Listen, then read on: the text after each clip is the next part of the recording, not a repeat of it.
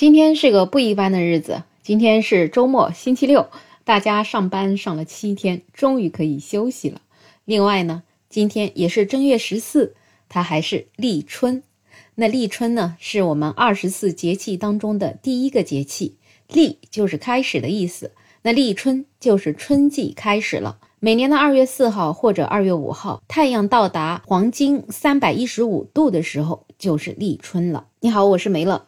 说实话。一年当中四个立啊，我真的是最喜欢立春的这个立了。很多人呢也觉得立春之后天气就变暖了，风和日丽，鸟语花香的春天也就正式开始了。不过呢，因为我们国家地域特别的辽阔，九百六十万平方公里啊，这南北气候差异挺大的，所以严格意义上来讲呢，只有日平均气温稳定在十度以上，才能算进入春季。所以，我们国家各个地方进入春季的时间是由南向北推迟的。像我国黑龙江地区，要到了谷雨前后才能感受到春天的气息。所以，立春对于我国很多地方来讲，仅仅是出现了春天的前奏。但是不管怎么样，立春它就是一个充满了希望的节气。小时候我最喜欢的一篇语文课文就是《春天来了》，我现在已经记不得原文到底是什么样了。但是呢，那个插图里面就是画了春天的柳树，然后有燕子在飞，好像课文里面就有那么一句：“春天来了，燕子从南方飞回来了。”另外还有一首歌，我想应该就是很多人都很熟悉的吧，就是《春天在哪里》。所以现在其实几十年过去了，每次想到读那篇课文和唱那首歌的场景，就觉得特别特别的快乐。对于春天的这种希望的描写，他也曾经在诗中这样写：“立春后五日，春态分婀娜。”其实自古以来呢，作为二十四节气之首，人们对立春都是特别重视的。所以古代民间都是在立春这一天过节，相当于现代的春节。那阴历的正月初一呢，则是称为元旦。直到一九一三年七月，袁世凯才拟定了阴历元旦为春节。次年，也就是从一九一四年开始才实行。那么从那之后，春节才变为了正月初一。所以从古时候开始啊，立春这一天真的就是非常非常的重要。人们不仅要拜神祭祖，还有很多的民间习俗和一些饮食习俗。那今年这个立春呢？很多老人就说，今年这个立春呢，可不一般。具体呢，有三个不一般。那么，到底说的是哪三个不一般呢？第一个不一般就是指双立春，也就是说，在这个农历全年会有两个立春的节气。如果你翻开日历呢，就会发现今年的年头和年尾会各有一个立春。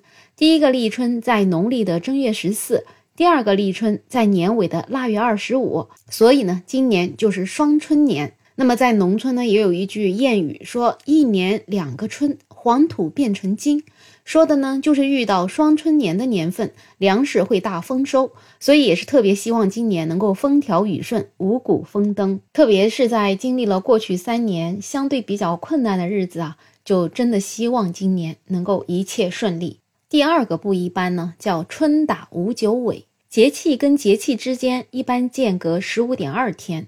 那冬至到立春是间隔四十五天或者四十六天。我们国家民间从冬至日开始数九计算寒天，每九天为一九，所以呢，立春交接的时间往往在五九尾或者六九头。那二零二三年五九的时间是一月二十七号至二月四号，二零二三年立春的时间为二月四号。所以很明显，今年就是春打五九尾。在农村又有一句谚语说：“春打五九尾，家家啃猪腿。”说的就是呢，在春打五九尾的年份，根据我们老祖宗的经验啊，这个粮食就是容易大丰收的。粮食大丰收，不仅人不会挨饿，家里的牲畜也不容易挨饿，家里喂的猪也会长得膘肥体壮，所以呢，农民也不缺肉吃。而如果是春打六九头呢，就变成了家家迈不开腿。迈不开腿，也就是说吃不饱。虽然说到如今这个社会啊，人们一般不会为了吃饭而犯愁，但是呢，至少说明今年这个春打五九尾啊，真的是一个好的期待。再加上有个双立春，这个简直就是双喜临门呢。第三个不一般呢，就是晚立春。立春呢有早立春和晚立春的说法。